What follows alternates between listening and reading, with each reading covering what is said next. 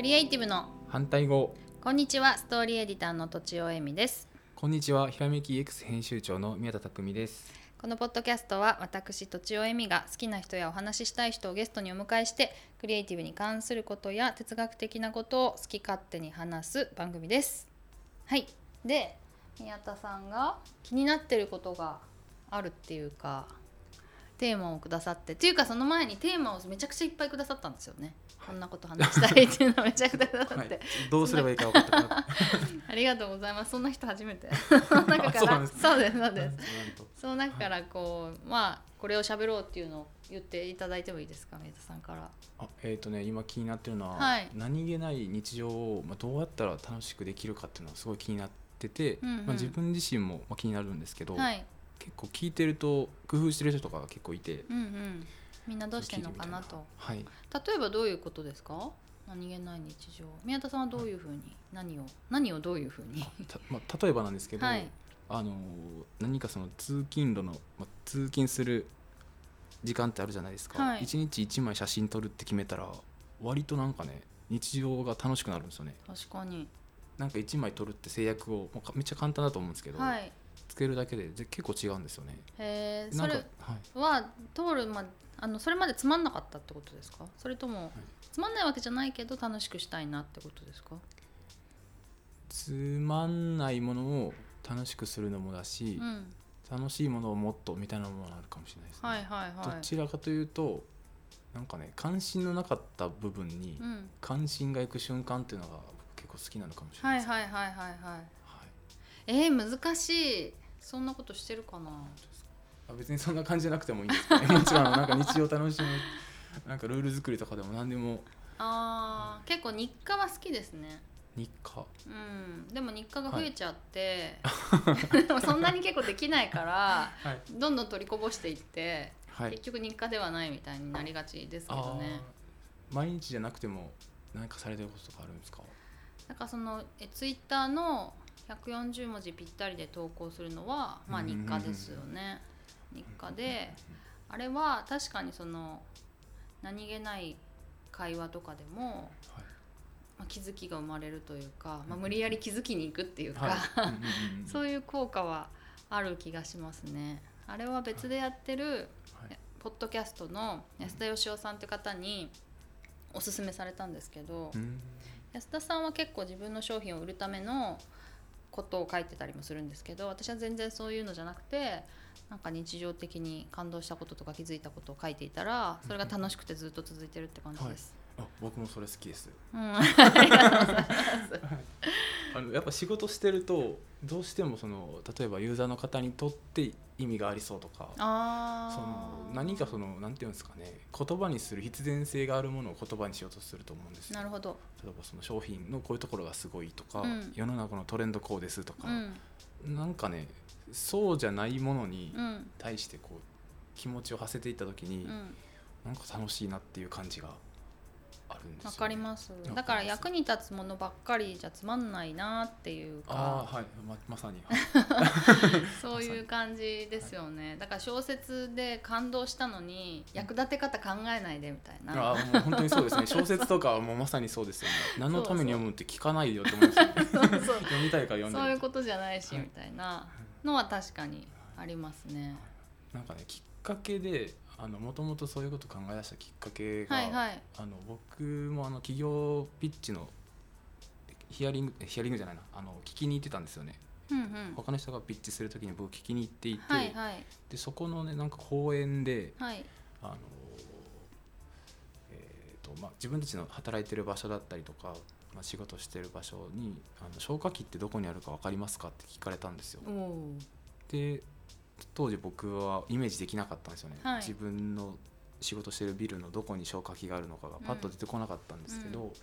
あのまあ、そういうことなんですよって言われてあの あんだけ赤々と目立って鎮座してるものでも、うん。意識しなかったら見えてなくて、はい。そういうものいっぱいあるんですよねみたいに言われて確かになってなった時になんか僕はひ普段いろいろなものを目には映ってるはずなんですけど、う全然楽しめてないんじゃないかなと思って、んはいでそれからいろいろ電車の中で人が何を見てんのかなとかうん。いろいろまあ気にかけてみるようになっていって、ちょっとずつ楽しくなった感じですね。うーん。でも結局は見えないものは見えないですよね。と言いますと。もう少し、はい、まあけまあ確かにキョキョロキョロしていろいろ覚えてる人もいますけど、結局見たいものしか見れなくてはいなんだろう街を歩いててもはい。例えば工事が始まって、うん。あこの前何あったっけって結局思い出せないうんうんうんから、それをでもはい。覚えてよっていうのは結構大変かもですね。そうですね、はいはいそれと思った。はそれはあると思いますね。うんうんうん。そう、はい。ちょっとあの私がそういえばはい。なんだっけ、日常を楽しむためのことで例えば思いついたこと言っていいですか、はいもう。通 通勤通勤電車とかあるじゃないですか、はい、あれみんな通勤あの満員電車嫌いとか言うけあどーはい、私そんな嫌いでもなくて、なんでかっていうとすごいやっぱ攻略を考えるんですよね。攻略。はい。どこに座るかとかそういう攻まあ略ですか、座るっていうかた座れないのでどこに立つのが一番いいかとかあとはあのつり革も捕まれない時があるからどういうふうにすればつり革に捕まらずフラフラせずはにい。いられるかっていうのを日々研究するっていう、はい絶対楽しいですね。そう絶対楽しいですねれそうするとはい。どれぐらいの人も気づいてるか知らないですけど肩にかけてるカバンをはい。下に下ろしてはい。体の真ん中で持つだけでめちゃくちゃ安定するんですよ。あーあとはまっすぐにしてる膝をちょっと曲げるだけでめちゃくちゃ安定するんですよ。なるほど。じゃ武道ですねこれは。そうするともうあの、い。自分がフラフラしないだけであはい。すっごいストレスが減るんですよ。電車の隣の人にぶつかってしまうとか、あれってはい結構やっぱどどんだけグラグラしないようにとかつり革をどんだけ奪い合うかみたいなのをストレスも結構高いので、というのは結構あるかも。つまりこう攻略する工夫するっていう、まさにですよね。いや僕もあのどうやったら自分の集中力を維持できるかって考えた時にああはいはいはい。まあいろいろ試してた時はありましたね、はいはい。やっぱその攻略したり自分なりに研究してみるみたいなのすごい楽しいですね、結局どういう作戦で、いいろんなことやったんですけど、はい。例えばその僕私服といいますかこうラフな感じの格好でいつも仕事していて、はい、今はねカチッとされてますけど。はい。はい。ジャケット着て。でそれをですねこれでいいのかなって思った瞬間があって。言ったら朝起きた瞬間にあの仕事始めようと思ったら始めれるし、はい。えーそのまま寝ることもできちゃうわけじゃないですか。ラフなはい。格好した、まあ、一応、はい。はいうん。でなんかこれって集中力的にメリハリないなと思った時に、うん。うんラフな格好していいって言われてるけどスーツにした方が仕事ってできんじゃないかなって思った時があって、なんで周りラフなんですけど一人スーツの時とかありましたね。でスーツにしてみた結果足元がちょっと嫌やなってなるんですよね、うん。次。うんうん。革靴嫌やなってなって、はい。い、ろんな靴試した結果健康サンダルが一番いいんじゃないかってなって、はい。スーツプラス健康サンダルみたいなんでいこれが完璧だって自分の中で思ったんですよ。集中するために？自分なりにはこれが完璧なファッションであるって思ったんですけど、はいはいちょっとそれであの今その仕事してるところに行ったら受付の人に、あのサンダルはあの規約的に無理なんで 靴にしてきてくださいって言われて。あサンダルでお客さん先にも行っちゃうってことですか？あ違いますね。あの僕らの会社が入ってるビルのあドレスコードっていうんですかね。ーそんなのあなんか服装の規約的にあのスリッパとかサンダルちょっとダメなんで、靴にし、まあ、靴なり何かはいはい。変えてくださいって言われて、それはまあボツになったんですけど。き履き替えちゃダメなんですか？オフィスで行ってから。なんかね。OL みたいに。それちょっと聞いてみます。それでいけたら、はい、その格好が自分なりには。あと1日2分割してる時ありましたね。あー。時間で？24時間で1日っていうところにはい。僕はめっちゃ取られてるんじゃないかと思った時期があって、はいはい。あの結局一番文章書けたりするの僕深夜なんで、へえあれ？とらわれんでいいんかもしれんってなって、うんうん。12時間を1日っていう僕の中では12時間を1日にしてみようってやってたうんうん時期があって、うんそれも集中。何時何時ってことですか？あの例えば、まあ、例えばなんですけど、はい。0時から12時を1日にする。その中で寝る。え？寝るのも？あ。あの本当に24時間は2日間ってことですか？24時はい。24時間でやってることを12時間に圧縮して面白い。繰り返したらどうなるかなってやってめっちゃ集中力高まったんですよ自分は。めっちゃ早いサイクルで。めちゃくちゃはい。そうなんです。一個一個がこう例えば6時間でやったものを3時間でやらないといけないってなるんで、はい、でも2日に増えると。そうそうなんですよ。24時間が集中力がめちゃくちゃ高まるんですけど、はい。あの何かその人と話すというか人と一緒にする仕事が多い時期はできないんですよそれ。ああ相手はねあ1時間の会議を30分にしてくれないから。であと24時間で生活してるのでこう、はああ難しい。い、予定が組みにくくなるんで、はいはいはい。ちょっと常時するのは無理だなってなったんうですけど、はい、集中で言うと私お化粧に集中できないんですよ。と言いますと。お化粧朝お化粧するじゃないですか、はい。それがね退屈でついついついこうツイッターとか見ちゃうんですよ。で ツイッター手を使うから、はい。これ前もどっかで言ったかな？言ったっけ？で だからそれはなんか面倒くこれ言ったらしいんですけど、はい。面倒くさくて。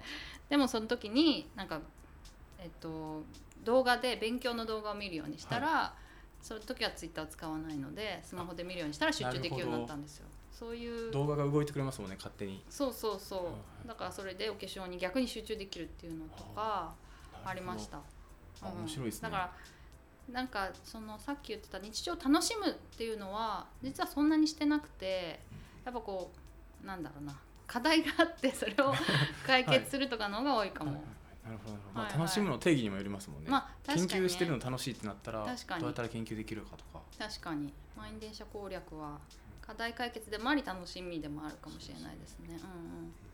あと洗濯物干すのとかもどうやって干したら一番こうなんだろうな、作業量少なく効率よく干せるかみたいなのが結構楽しいかも、結構効率化がお好きなルーんですか？ルで決めた。効率化好きっぽいですね。あっぽい。自覚はないんですか？客観的にそう言われるっていう感じですか？いやあー後から思ってそうだなって思う感じでするほどなるほど。別に普段普段は効率化好きだからこうしようと思ってないですけどあこれ効率化かなみたいなうーん。感じは多いかもですね。うんうん。これも言ったかな。執筆の途中でなんか執筆っていろいろ工程があってインタビューがあって構成があって構成を作ってそのその後に執筆するっていうかその順番がありますけどその中で構成がすごい苦手なんですよ。でそれをどうやったら集中できるのかっていうのは、まあ、工夫してってい いろいろこうワードの目次機能を使ってみたりとか、うんうんなんか手書きでやってみたりとか、なんかペンで赤くしたらなんか集中力が高まるかとか、うんうんいろいろそれはなんかトライしてみますけど、うんはい。まだまだなんか足りない感じですね。あいやわかります僕も。僕もいろいろツール変えてみたり、はいはいはい。はい。あの流れ変えてみたりするんですけど、うん、結局満足はいかないみたいな、はいはいはい。どこまで行っても満足できないって感じはありますね、うんうんうん、楽しい作業は逆に言うとでも効率化を求めないかもしれないですね。そういう意味だと。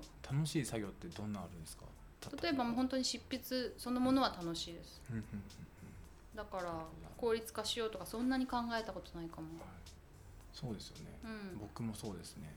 まあ、効率化を考えるのは楽しいですよね。工夫するっていうか。うんうん。わかりますよ。その洗濯物どう干すかとか そういうなんていうんですかね。仕事と関係ないところで効率を自分の中で改善していくのすごい楽しいですよね、はいはいはい。そうですよあのねなんていうんですか収納スペースの中とかうんうん、うん、これどうこのままだとめっちゃデッドスペースできるんですけど これここに置いたら フルに使えるんじゃないかとか。ああそれ見つけると例えばねねはい。わかります。そういうのは楽しいですよね。はいはいはい。それ DIY に似てますかね。ああかもしれないですね。自分である程度できるように、そうそう。しかもなんか結構ありものでやる楽しさみたいな。ああなるほど。できる人料理ありもあるものでできるとか。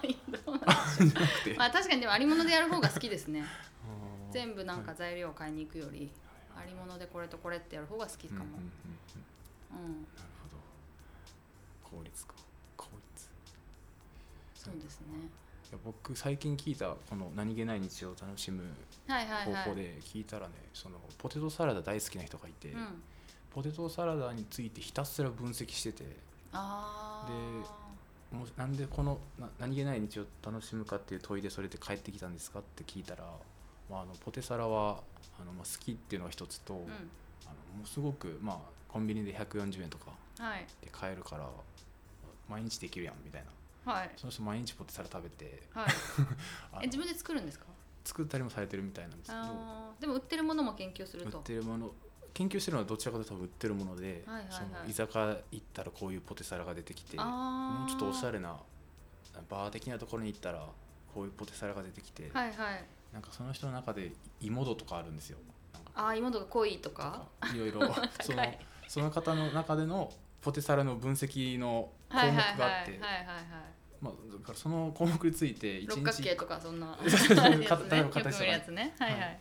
あのパッケージがとかそれを一日1回その人は見見るわけじゃないですか、はいはい。今日のポテサラはこうだったみうんうたいな、んそれがすげえ楽しいって言ってて。あああなるほどって。確かに、はい。なるほどね。そういうでも私ももうちょっと楽しもうかなって思いました。効率化だけじゃなくて。なんか多分問いがあるんでしょうねそのいいポテラサラとはとか、あ そっか。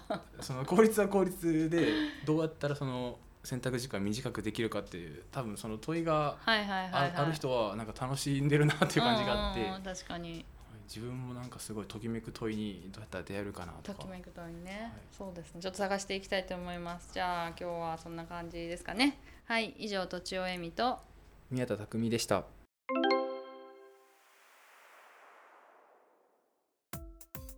最後まで聞いてくださってありがとうございます。私のホームページえみとちお .net では企業の方が採用や PR に活用できるストーリーテリングシリーズやメディアの方に見ていただきたいインタビューやブックライティングの実績などを載せています。ご質問やご相談などコンタクトからお気軽にお問い合わせください。